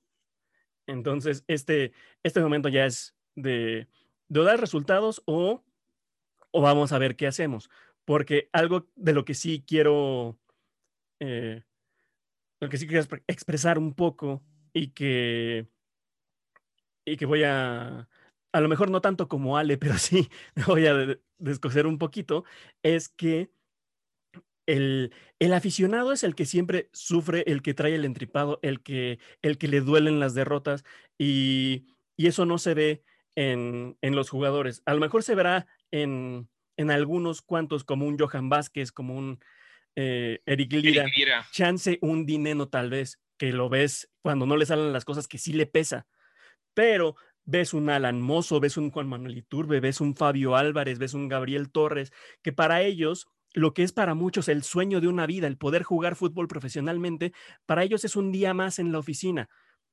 Pierda o gane el equipo les da absolutamente lo mismo porque a ellos les van a seguir pagando. Mientras que a quien sí le importa ese resultado, pues es al hincha, es al aficionado, es al que le entregó gran parte de su vida a unos colores. Y, ver que no se, eh, que no se tenga esa reciprocidad, pues es también lo que, lo que cala y lo, que emperra en, en algunos momentos. al final sí traías ahí algo de rencorcillo, lo trataste así, lo fuiste nivelando, pero al final y además, creo que es un gran resumen. O sea, al final te voy a decir una cosa. Por eso estos temas los tenemos que tocar en algún punto. Lo de la opacidad que comentaste es evidente. Eh, el tema estructural de Pumas es otro gran tema. Eh, Don Goyo está claro, por ejemplo, en que en algún punto tenemos que hacer un podcast donde tengamos que eh, traer a todas las, las sectas que conforman, ajá, para que podamos discutir estos temas, porque no queremos, no, no pretendemos ser la voz eh, que cambie Pumas, pero somos los aficionados de Pumas, queremos que vengan más voces, aunque no sean las mismas que las nuestras y que no piden lo mismo, porque creemos que pues de aquí es de donde pudieran salir probablemente algún par de ideas que a lo mejor indirectamente se retomen porque el aficionado es el principal consumidor de esta marca llamada Club Universidad Nacional. Entonces yo creo que eso lo, lo, tomaremos, pero al final creo que un punto que tocas y que con eso me quedo antes de pasar a las preguntas de la, de la gente es con lo que dices del aficionado. La realidad es que, este, no, que, que no se debe perder eso, eh, o no se debe perder de vista eso. Este, el club mucho tiempo ha sido un club que sabe que, que, que y, ha, ha, aprovechado muy bien ese tema de la pasión de la afición de este lado eh, lo ha explotado. Eh, es más, ha permitido incluso que algún sector de la afición se beneficie del uso de la marca, del logo, de todo. Pero la realidad es que a la hora de tomar decisiones y a la hora de, de manejarse, claramente el, el, aficionado en este club este, muchas veces queda ahí. Es el, es el equipo que tradicionalmente eh, trae eh, como que esta ideología de los jóvenes y, todo esto, y la verdad es que al final pareciera que hay ciertos temas de incongruencia, de incongruencia muchas veces con cómo se maneja el club. Yo por eso digo que esta directiva y esta, este proyecto me parece el adecuado, porque esto que tú dijiste y también lo dijo Ale, de que salga el presidente y diga entre líneas, la neta, perdón, la super cagamos, güey. O sea, eso fue lo que dijo eh, Leopoldo Silva ayer. Este, no les voy a decir que vamos a, salir a, comprar al mercado europeo, ahorita que va a haber varios peces gordos pero no les vamos a decir eso, pero claro que estamos conscientes de que hay que traer refuerzos, claro que estamos conscientes que tenemos que seguir siendo un equipo formador. O sea, creo que a todos nos dio, a todas las, sectas de, del club, a todas las tribus, nos dio un poquito de lo que él está claro que necesitamos tener de cara a lo que va a ser el futuro del equipo, ¿no? Entonces, este, ahora me gustaría ya empezar con las preguntas de la gente, sobre todo porque estoy seguro que algunas de estas van a ser eh, muy parecidas a nuestras conclusiones, aunque este, probablemente vengan algunas puteadas también, porque definitivamente el, el, sentir de la afición sí se desbordó. Tenemos por ahí algunos mensajes que llegaron casi luego, luego, entonces seguro esos traen un poquito más de punch. Así que voy a empezar con el audio de Mike, que lo mandó ayer, entonces también les digo, estos podrían ser un poquito más a flor de piel, ahí les va. Hola amigos de Al Grito de Goya, espero que estén todos muy bien. Bueno, pues la tristeza que nos, que nos embarga a todos, la comparto. Seguramente pues ya, ya se habló de, de todos los temas, las conclusiones del torneo y todo. Pero bueno, ¿qué, qué, qué debe hacer Pumas para, para retener a, a, sus jugadores importantes, a sus referentes? Y que no se los lleve cualquier club, ya sea del fútbol mexicano o, o extranjero, caso, por ejemplo, MLS, que se puede llevar a cualquier jugador que, que quiera de Pumas, ¿qué hacer para que no, no se lleven a lo poco rescatable que tenemos eh, a billetazos? ¿Creen que se deba comprar a Waller? ¿Creen que eh, debamos mandar a préstamo a Fabio? ¿Qué se va a hacer con Mozo? Y, y, y todos los demás jugadores que, que pues dieron un, un torneo para el olvido. A ver, ahí, ¿quién, quién, quién alza la mano para contestarle a Mike? A ver, mi querido Nutria, dale. Eh, ¿Qué se debería hacer para, para evitar que se vayan estas fugas de talento? Pues yo creo que es imposible retener a algunos futbolistas, más bien la onda es resignarse, ¿no? O sea, eh, entender que, que Pumas, afortunado o desafortunadamente, pues siempre ha sido así, históricamente siempre se ha caracterizado por vender a sus figuras para sanear finanzas o ir por otro tipo de futbolistas. Eh, es un ciclo sin fin, ¿no? O sea, de esto, de esto se trata un poquito, de, de vender siempre a tus referentes lo más eh, caro posible y que tengan mejores oportunidades, porque pues, dicho sea de paso, Pumas es un, es un club medio, medio trampolín en ese sentido, ¿no? O sea, es un club que, que trata de brindarle oportunidades a, gente que por ahí no tiene tantos tantas luces encima, tantos focos encima, y, trata de, catapultarlos a, un mejor eh, nivel de vida, por así decirlo, ¿no? Este, entonces, pues la onda es, está en, en, resignarse, gente como Johan, gente como Dineno, probablemente en algún momento se van a ir, esperemos que bien vendidos, y, a partir de, ese ingreso se pueda, se pueda, bueno, se pueda apuntalar, mejor dicho, un, equipo, una plantilla mucho más competitiva. Este, ¿Para qué? Para que también puedan emerger canteranos este, en un ambiente mucho más favorable, ¿no? Porque un poco también ese fue el tema durante esta temporada, ¿no? muchos preguntaban por qué no juega Marco García, por qué no juega tal, por qué no juega tal. Bueno, en algún momento se explicó y creo que se explicó bien a los canteranos, eh, bueno, en, de preferencia, hay que tratar de, meterlos en un ambiente con mucho menos presión, hay que tratar de, meterlos en un ambiente mucho más controlado, por así decirlo, ¿no? Porque de lo contrario pasan las cosas que pasan, por ejemplo, con Jerónimo Rodríguez, ¿no? Que, que crees que está listo para la posición, que crees que está listo para afrontar un torneo completo de titular y de pronto, pues, se cae, se cae a pedazos, lo empiezan a putear, el tipo pierde confianza y ya no lo recuperas jamás de eso, ¿no? O, tardarás mucho tiempo en recuperarlo después de procesos así. Entonces, se, necesita de una plantilla mucho más profunda, se necesita de eh, ambientes mucho más favorables para que también en, en esos ambientes crezcan canteranos que puedan este, irse desarrollando más adecuadamente, ¿no? Respecto a lo de Waller, creo que se debería renovar el préstamo, que, es lo que parece que va, a pasar al final, ¿no? Pumas no quiere pagar la carta, no sé cuánto estén pidiendo, pero seguramente están pidiendo menos que lo que pagamos por Fabio Álvarez, entonces este, yo creo que en algún momento, pues, bueno, al menos dentro de esa comparación, creo que sí sería válido comprar a Waller, pero la extensión del préstamo me parece bastante correcta. Más inteligente, sin duda. Ahí ahorita mandó Ale comunicado de que acaba de renunciar o se va Toshiro López, este, para que vean que va a estar bien movidito el mercado veraniego en Pumas. Este, quiero pensar que por tanto tiempo estar de, auxiliar alguna oferta tendrá. Este, habrá que esperar un poquito ahí más información del club. Pero, por ejemplo, hace dos minutos decía Roberto que el tema de Toshiro, pues no, no va a haber Toshiro para la segunda mitad de 2021. Justo por eso se los mandé, ¿no? Sí, tú decías, Ale, que eso, justo por eso lo mandaste, ah, sí, justo es que acabábamos de tocar el, tema. comentario que estaba, este, eso sí me Roberto, sorprende. justo estaba en el teléfono y me llega que me etiquetaron en, bueno, a la cuenta de AGDG de Instagram, nos etiquetan en un comentario y me meto y dije, ay, no, eso puede ser fake.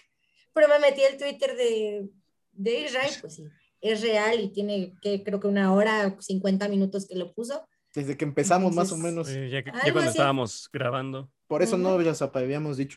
Pero, o sea, la verdad es que, este, digo, antes de hacer, digo, es muy pronto, no mames, tiene una hora, pero sí sacar un diagnóstico por lo pronto, saber si es bueno o malo, hay que esperar. Eh, de, verdad, este, creo que el tema de conclusiones, sobre todo de este torneo, incluso del mismo año futbolístico, no acaba con la jornada 17.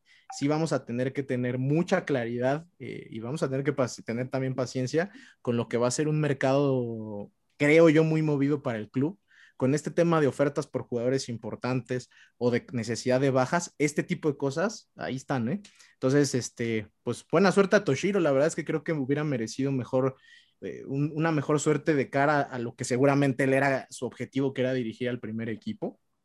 Espero realmente que sea porque tiene otra oferta y que lo podamos ver por ahí. Este, esta gente de casa siempre tiene esta proclividad a regresar, así que si en cierta manera eh, tiene éxito donde sea que vaya a estar, ojalá que en un futuro pueda volver y tener su oportunidad. Pero bueno, justo supongo que en este tema de, la, el respaldo que se le dio a Lilini apenas ayer, este, alguna conclusión de ahí sacó el buen Toshiro. Así que pues ahí está la primera exclusiva de este pinche podcast. Nunca tenemos exclusivas de nada, pero esta vez aquí nos agarró aquí. Al este, aire. Al aire, justamente, como cuando Paco Stanley este Estuvo fuerte la mufa de Roberto, güey, ni el Pumachi se tanto. Güey, no pasaron, pasaron tres minutos. Fíjate, nada más, eso estaba. pero, pero, eso ya había pasado. Cuando lo comenté, ya llevaba un rato. Eso sí es cierto. Voy con el siguiente audio, este, este, es breve, del buen Guillermo Valdés, que también seguido nos, nos escribe por acá. Ahí les va. Hola amigos, muy buena noche. Solo para agradecerles esta, esta temporada con ustedes, la oportunidad de haber participado en un, en un episodio. Y nada, agradecerles el, el tiempo que se toman para hacer este gran podcast. Ya las mentadas de madre y los corajes pues ya pasaron. Esto tiene que seguir y aquí seguiremos, este como está el barco. Saludos a todos. ese mensaje muy, buen, muy, muy bueno para el ánimo de un podcast que nos guste o no, va mucho de la mano con el ánimo del equipo, con la temporada que hace el equipo.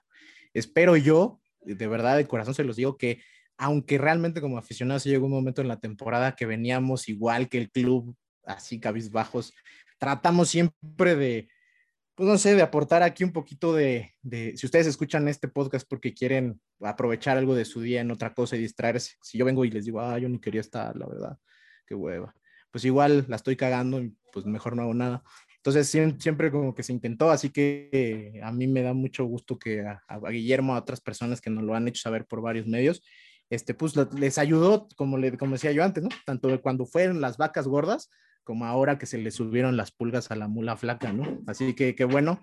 Y este, voy a seguir porque por ahí hay un audio este, sorpresa, entonces voy a seguir.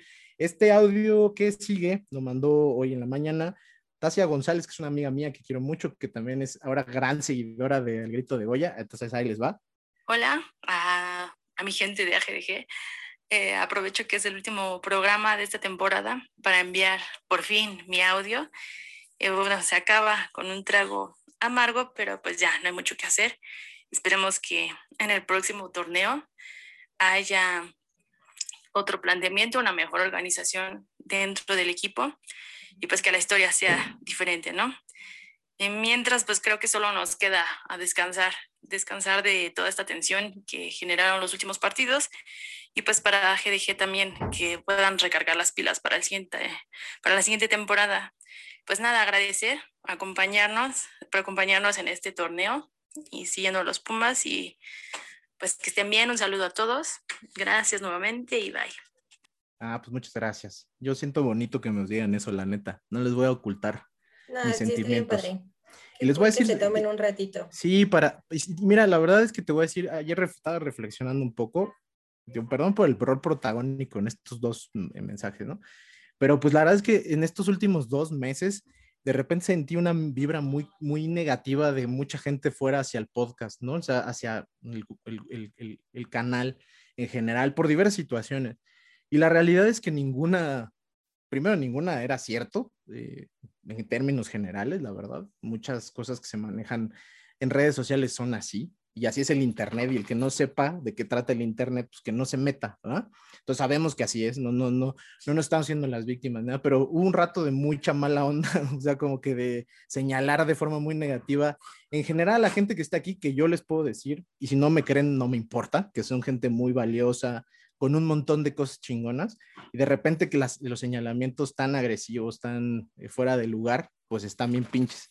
Pero siempre hubo como este grupo de gente que, que nos escucha desde hace mucho, que nos ha respaldado, que, nos, que siempre nos ha pues, no, no es el agradecimiento, sino que nos, que nos han acompañado a hacer lo mismo que hacemos nosotros, ¿no? Escucharnos para ellos tener su versión, para ellos platicar.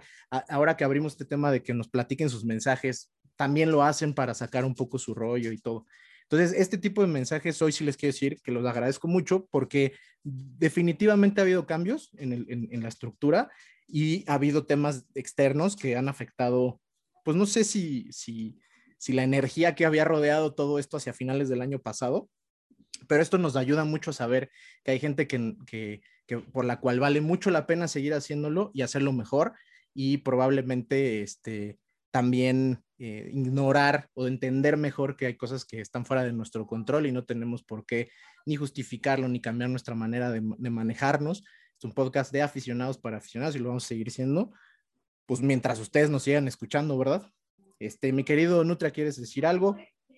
Sí, yo nada más quería, bueno, antes que nada, mandarle un abrazo a toda esa gente que, que de una u otra forma nos ha, con un comentario, con un audio, nos, nos ha ayudado a, ¿cómo, cómo decirlo?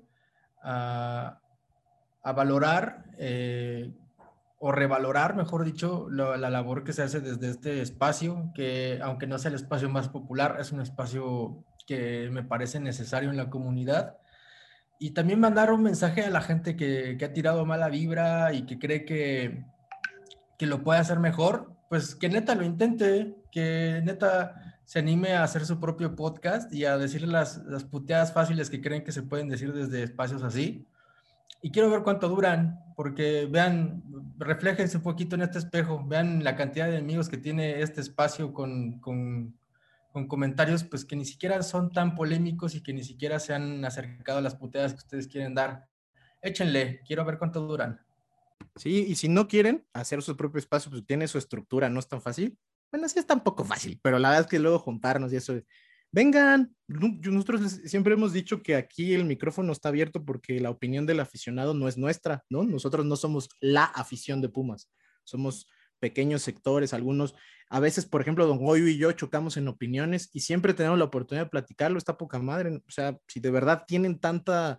Eh, eh, como oposición a lo que todos los medios tradicionales de Pumas hacen, o los un poquito menos tradicionales como este, pues aquí el espacio sí está abierto, aquí sí un mensajito ahí en nuestras redes y seguramente el próximo lunes, bueno, el próximo no, porque vamos a ir de vacaciones, pero en el regreso, ¿por qué no, no? O sea, para que nos puedan venir a enseñar un poco y nos, nos dejen ver un poco cómo está el rollo.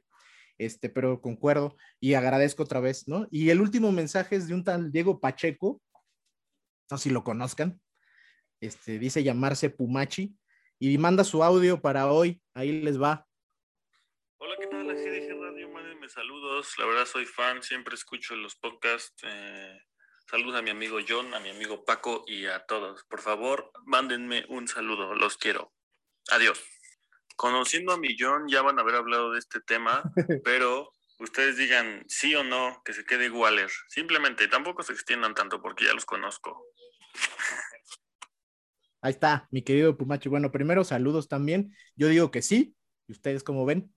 Sí, digo, de los mejores extranjeros que tiene Pumas hoy en día y te ha servido en varias posiciones, entonces es, es un sí sin pensar. ¿Tú, Ale? Ah, sí, pero buscando el, préstamo. ¿no? Ya como decía Alejandro hace ratito, pues se quede, que se quede con el préstamo. Sí, eh, yo igual creo que se debe de quedar. Sin embargo, tampoco creo que sea un jugador como para entrar en una puja para quedárnoslos, ¿no? O sea, no, porque por ahí sonó de que hay otro equipo interesado creo que es una opción buena a futuro, pero tampoco me desgarraría las vestiduras si en algún punto no se llega a quedar. Y también, sobre todo, si lo vas a poner de lateral izquierdo, pues no, no, o sea, mejor tráete un lateral izquierdo. Exacto. Entonces, esos fueron los comentarios de hoy. Eh, voy a ir ahora con Canteravisión, porque es más, no, yo no lo voy a mandar, lo voy a mandar el titular, porque además debe estar muy feliz porque Ahí sí las cosas, no en todos lados, ¿verdad? Pero en, la sub-17 es una pinche máquina, así que mi querido Don Goyo, manda tu sección. Llegamos al episodio 11 de Canteravisión. Aunque eh, ahorita van a escuchar eh, la voz de Ale, que es la presentadora oficial de, todos los podcasts y todas las secciones de Al Grito de Goya. Pero sí, espero que les, que les guste. Vamos a hacer un análisis del equipo sub-20 que ya acabó su participación, a ver qué, qué podemos encontrar por allá. Ale, pónganle play. Esto es Cantera Visión, donde las promesas se vuelven realidad.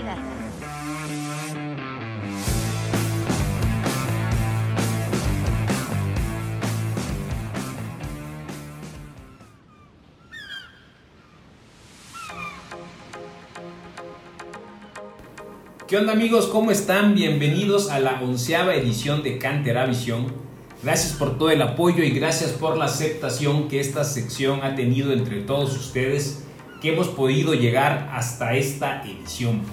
El día de hoy vamos a ver dos temas. A los gloriosos Pumas Sub-17, que tuvieron una aplastante victoria sobre el América. Y como segundo tema vamos a hacer un análisis de nuestro equipo Sub-20 que concluyó su participación en este Guardianes 2021. Que aunque no les fue bien, hay algunas cosas que vale la pena rescatar y de ello vamos a hablar. Pero primero hablemos de los Pumas Sub-17, que como comentamos en el episodio anterior, a pesar de la holgada victoria sobre el Puebla, no habían asegurado su boleto a la liguilla. Tenían que obtener un buen resultado en su último partido ante el América y vaya si lo hicieron, ganaron por el mismo marcador, 8 goles a 2. Es raro ver un 8 a 2 pero aún es más raro ver dos 8 a 2 logrados al hilo por un equipo y fue lo que hicieron los pupilos de Carlos Cariño que vencieron al América en las instalaciones de cantera el pasado sábado. Empezaron perdiendo apenas al minuto 5, pero 5 minutos después Emiliano Freifel con un remate de cabeza empató el marcador. Clever Carranza le dio la vuelta al partido con un muy buen gol de larga distancia. Y ya después se vino la feria de goles. Emilio Freifel con otro cabezazo marcó su doblete. Alec Álvarez también se hizo presente en el marcador con dos goles. Y anotaron nuestros tres delanteros, José Navarro, Alan Guzmán y Raúl El Toro Chávez que había entrado de cambio para completar la goleada de 8 goles a 2. Gran partido, gran cierre de torneo de nuestros Pumas sub-17 que llegan con 20 goles marcados en los últimos tres partidos. Andan en verdad encendidos. Terminaron como la segunda mejor ofensiva del torneo con 40 goles, solo detrás del líder, el superlíder, el Pachuca. Concluyeron el torneo regular en el cuarto sitio con 37 puntos, producto de 9 victorias, 2 empates y 6 derrotas. El líder goleador del equipo fue el Ferra González con 7 tantos, seguido de los delanteros José Navarro y Alan Guzmán con 6 goles cada uno. En la liguilla se enfrentarán al Santos por el pase a las semifinales. El primer partido será mañana miércoles en punto de las 9 horas. El partido lo vamos a poder ver en el Facebook Live de los Laguneros. Mientras que la vuelta será en Cantera el próximo sábado 8 de mayo a las 11 horas. Esperemos que el partido, como nos tiene ya acostumbrados las redes sociales del club, sea transmitido por Facebook, donde estaremos muy atentos para ver el desempeño de nuestros Pumas sub-17. Bueno, ahora pasemos a hablar de Pumas sub-20. Nuestros Pumas sub-20 no pudieron clasificar a la liguilla, terminaron en la posición número 16 del torneo con solo 16 puntos producto de 4 victorias, 4 empates y 9 derrotas. Desde luego no fue un torneo nada agradable, pero como siempre hacemos en Al Grito de Goya y en Canteravisión, queremos analizar el contexto porque siempre podemos eh, encontrar cosas eh, que rescatar. Primero, como recordatorio, eh, hablar que en la apertura de este año futbolístico, en la apertura 2020, Pumas se metió a la liguilla, Pumas U20 se metió a la liguilla. El equipo estuvo dirigido por Raúl Alpizar, quien ahora es director deportivo del club. Terminaron en quinto lugar y fueron eliminados en la liguilla por el Atlas por eh, un tema de posición en la tabla. Aunque acabaron empatados en el global, la posición en la tabla del Atlas fue el factor que eliminó a, los Pumas del torneo. En este, para este clausura 2021 Hubo cambio en la, dirección técnica, se incorporó Carlos Humberto González y bueno, el resultado pues es el que ya hablamos, eh, bastante mal. Para iniciar el análisis línea por línea, eh, comencemos con la portería. La portería fue una de las posiciones más sólidamente cubiertas en Pumas Sub-20, donde el principal titular fue Williams Bravo, portero del que ya hemos hablado con anterioridad, de muy buenas condiciones, con buena trayectoria seguido por Leo Tapia y por Anthony Cruz. Aquí lo relevante es considerar que Williams Bravo acaba ya con este torneo su etapa como sub-20, así que el próximo torneo tendrá que dar el salto a Pumas Tabasco o al primer equipo. Y seguramente la portería se quedará con Leo Tapia y con Anthony Cruz. En la lateral por derecha tuvimos a Kevin Herrera, uno de los gemelos Herrera, quien fue el titular la mayor parte del tiempo, incluso por arriba de Pablo Benevendo, quien es mayor. Benevendo acaba ya su etapa como sub-20, así que busca eh, luchar por un puesto en Tabasco o tendrá que buscarle por, otro lado, porque no se ve al menos que pueda llegar al primer equipo por el momento. Jesús Rivas también tuvo actividad en la sub-20 dos partidos. Fíjese qué joven es Rivas, que es incluso menor que el gemelo Herrera y ya está en el primer equipo. Gran futuro con Rivas. Para el próximo torneo la expectativa sería ver a Kevin en esta posición afianzándose seguramente. En la central que fue el gran dolor de cabeza. El jugador eh, titular y el referente fue Héctor Ramírez, un jugador que realmente es categoría sub-17, central zurdo, estuvo en 15 partidos, se vio bien, el problema fue su compañero en la central por derecha. Desde que Julio Barragán, el torneo anterior, eh, dejó Puma sub-20 para incorporarse a, Tabasco, se batalló para encontrar quién cubriera la central por derecha. Se probaron eh, a, jugadores como Kevin Benítez, Alan Maeda, incluso a Santi Trigo se le improvisó como eh, central por derecha pero al final fue un puesto que no se alcanzó a cubrir por completo. Ya veremos si para el siguiente torneo suben Emiliano Freifeld, que es eh, en particular lo que yo desearía ver en este equipo sub-20.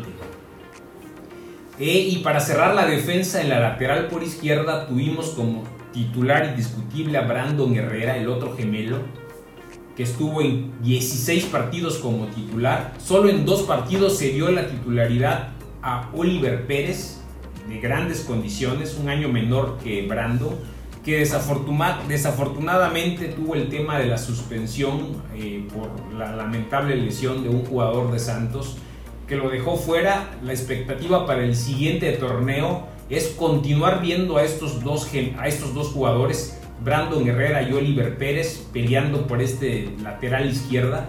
Una eh, gran competencia deportiva entre dos jugadores con grandes condiciones. Moviéndonos al medio campo, iniciamos en el medio centro donde tenemos a Kevin Canchola, que fue el jugador que disputó todos los partidos de este clausura 2021. Kevin es un jugador con grandes condiciones, aún le queda un año más para hacer su 20, sin embargo yo considero que está listo para dar el salto a Tabasco, donde pudiera competir con, eh, con José Galindo perfectamente por el puesto titular.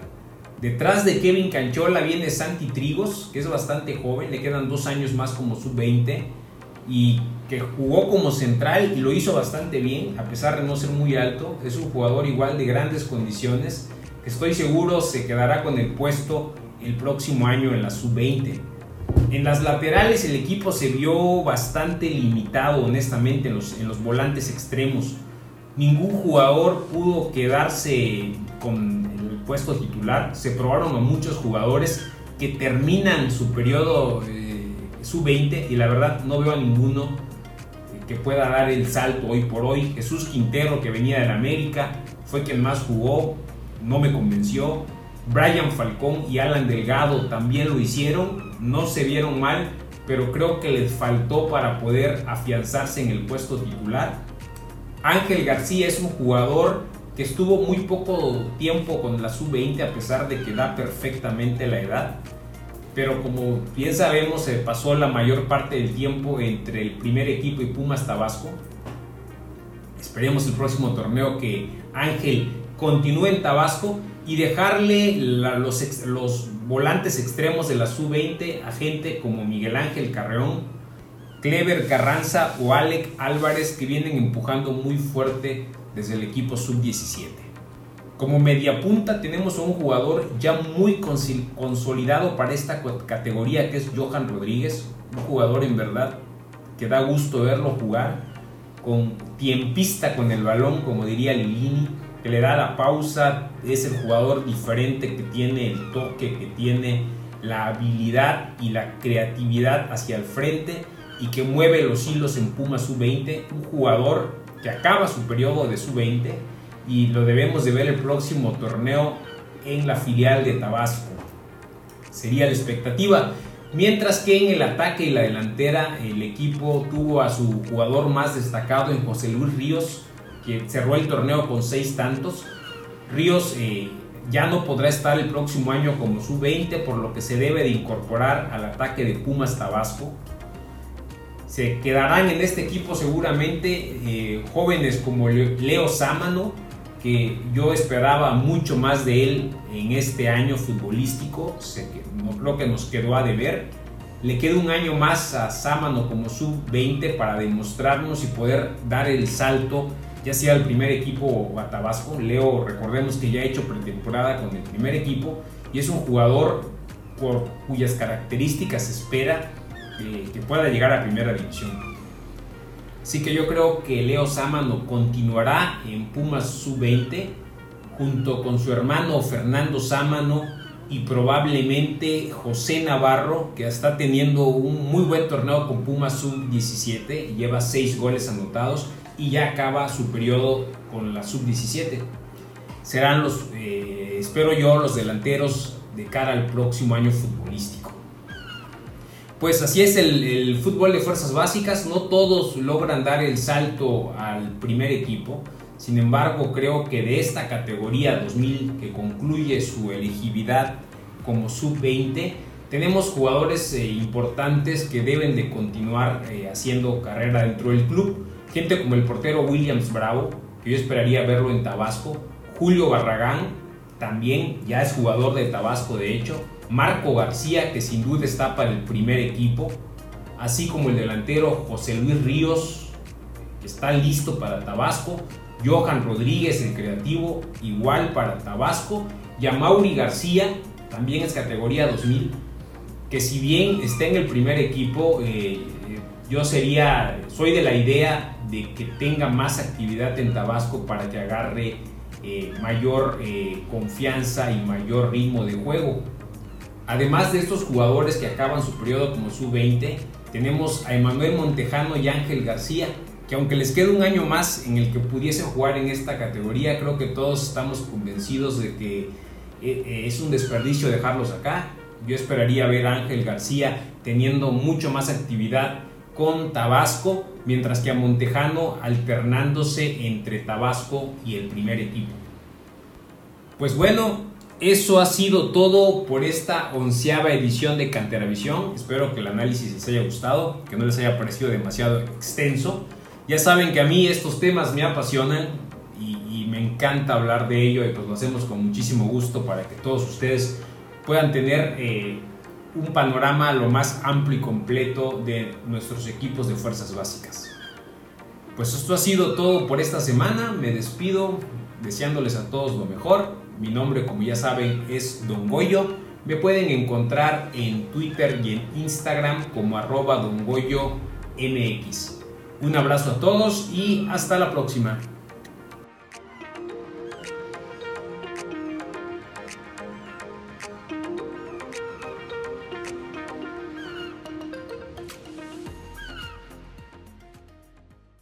Sale pues, pues eh, por primera vez dijimos, porque no lo hice yo, y lo hizo el titular, el número correcto del episodio de Cantera Visión, así que eso ya es ganancia.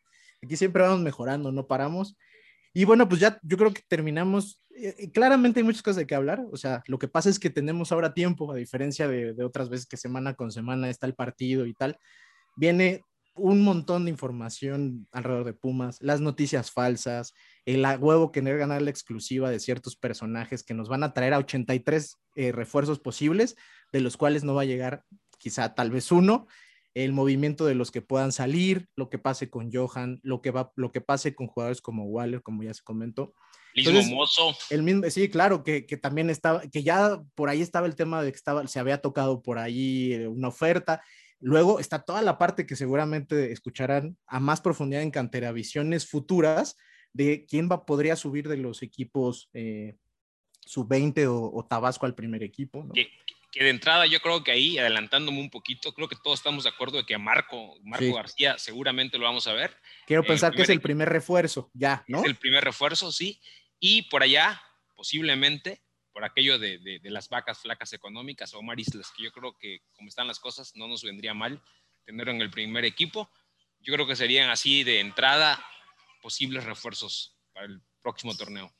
Entonces, como pueden ver, hay un montón de, cosas que a futuro nos van a ocupar. Eh, claramente, sin el equipo en, el, en, el, en la fase final del torneo, sobramos en la Spotify-osfera, ¿verdad? ¿De qué les vamos a hablar? ¿De cómo le fue al Puebla? Pues no, pero en dos semanas probablemente volvamos con el capítulo siguiente y en do, o, o, digo, ya veremos, les avisaremos con tiempo, ustedes confíen y, les avisaremos justo cuando empecemos a tener información que como hemos dicho siempre valga la pena platicar acá. No queremos, porque no podemos ganar la exclusiva no nos interesa mucho esa parte, pero cuando haya cosas que podamos platicar de eso, seguramente volveremos. Ustedes tranquilos, este, vamos a aparecer como el maestro este, la tortuga de Kung Fu Panda, cuando sea necesario, ahí apareceremos y, y compartiremos con ustedes nuestra visión de, de, lo que viene para el siguiente torneo de Pumas. Entonces, yo con eso termino. Muchas gracias, Ale, por estar otra vez de vuelta.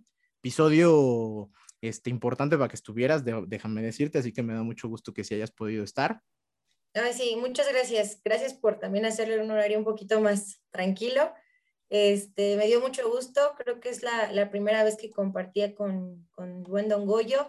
Este, con Roberto también ya un tema más acá en, en, en AGDG, porque en Cantera en Rosa pues ya habíamos, eh, nos había tocado coincidir. Y pues también este, un gusto pues compartir el último episodio de la segunda temporada de AGDG con el, aunque no quiera, jefe siempre de Al Grito de Goya. Ahí está. Gracias, Ale. Mi querido Robert, este, pues otra vez volviste después de alguna pausilla, has sido de los constantes al final, de los que traía la pila alta como para estar, yo sí quiero resaltar eso, así que muchas gracias, este, qué bueno que estuviste.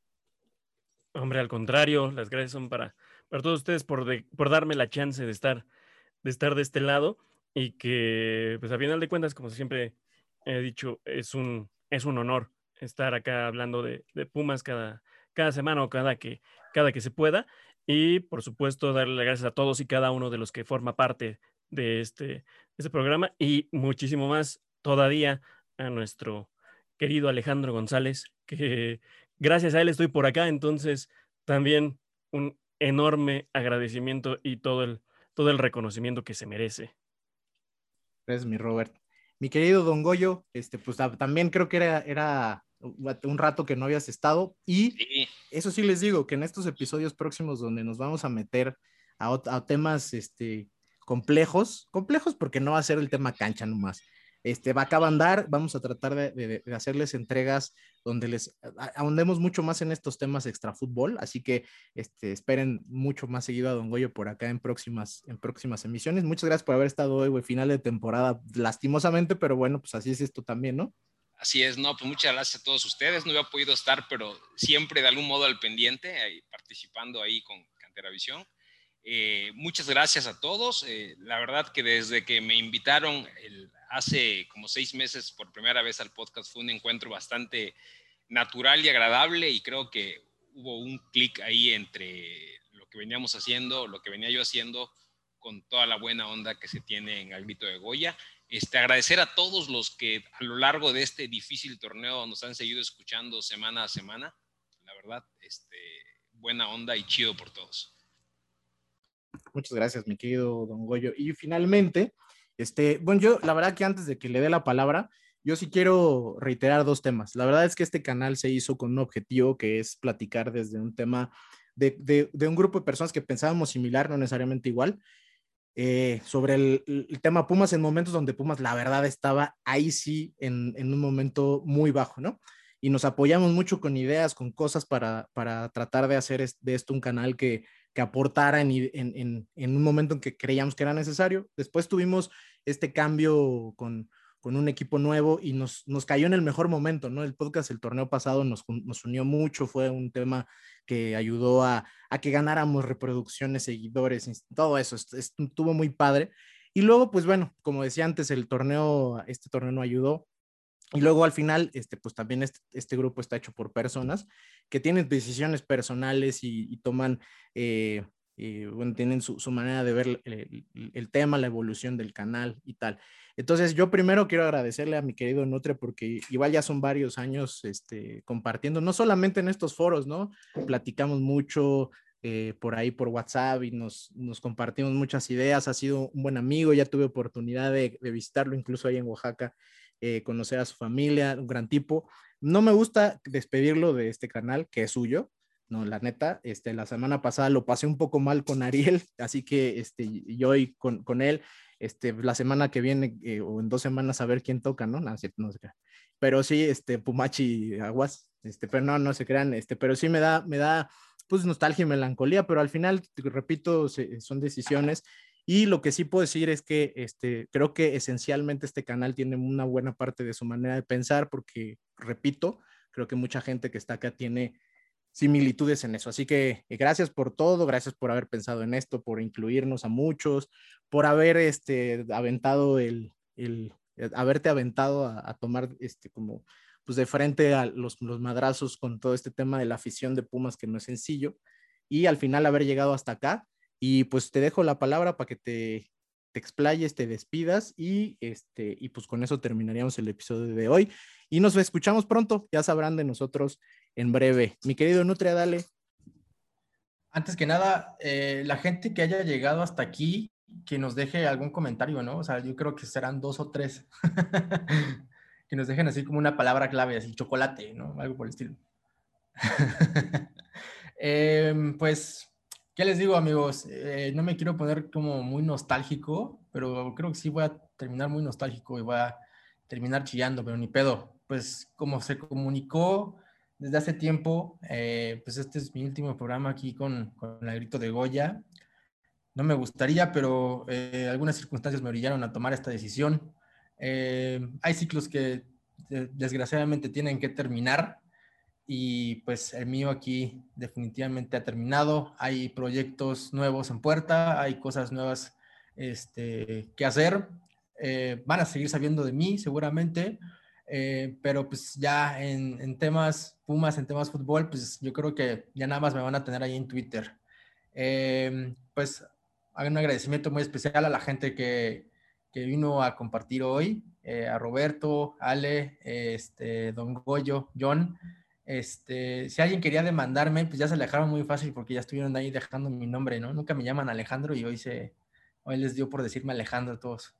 Este, a la gente que no pudo estar presente, eh, Paco, especialmente, eh, nunca voy a olvidar que nos confirmaste que ibas a venir a mi último capítulo y no llegaste, maldito ingrato. Nunca lo voy a olvidar.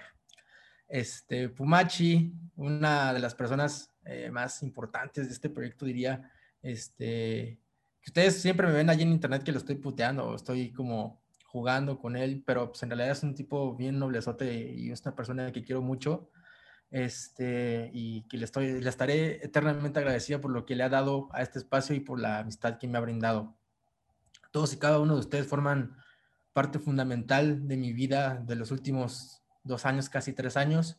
Eh, créanme que, que, los llevo bien en el corazón, bien, bien profundo, que voy a extrañar hacer muchísimo este espacio con ustedes, pero que al final de cuentas, al grito de Goya es un espacio que ya no me pertenecía, es un espacio de la comunidad, es un espacio de la gente, es un espacio que se va a heredar, es un espacio que, al igual que Pumas, va a ir cambiando y va a, ir mutando generación con generación y va a ir mejorando, ¿no? Entonces, eh, espero que lo que venga para, para este espacio sea bueno, sea positivo, que crezca y que le dé lo que yo no le pude dar en su momento. Este, muchas gracias a todos. Eh, la comedia es finita. Muchas gracias. Cuando un amigo se va,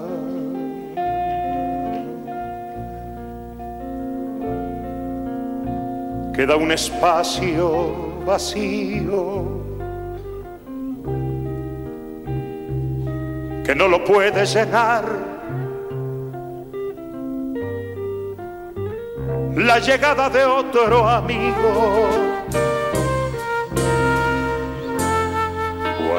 amigo se va. Queda un tizón encendido que no se puede apagar ni con las aguas de un río. Cuando un amigo se va,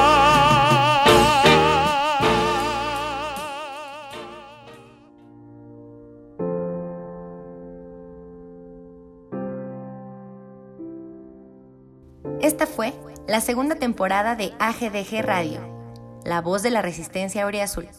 Volveremos y volveremos más fuertes. Nos escuchamos la siguiente temporada para luchar contra lo imposible y vencer. Adiós.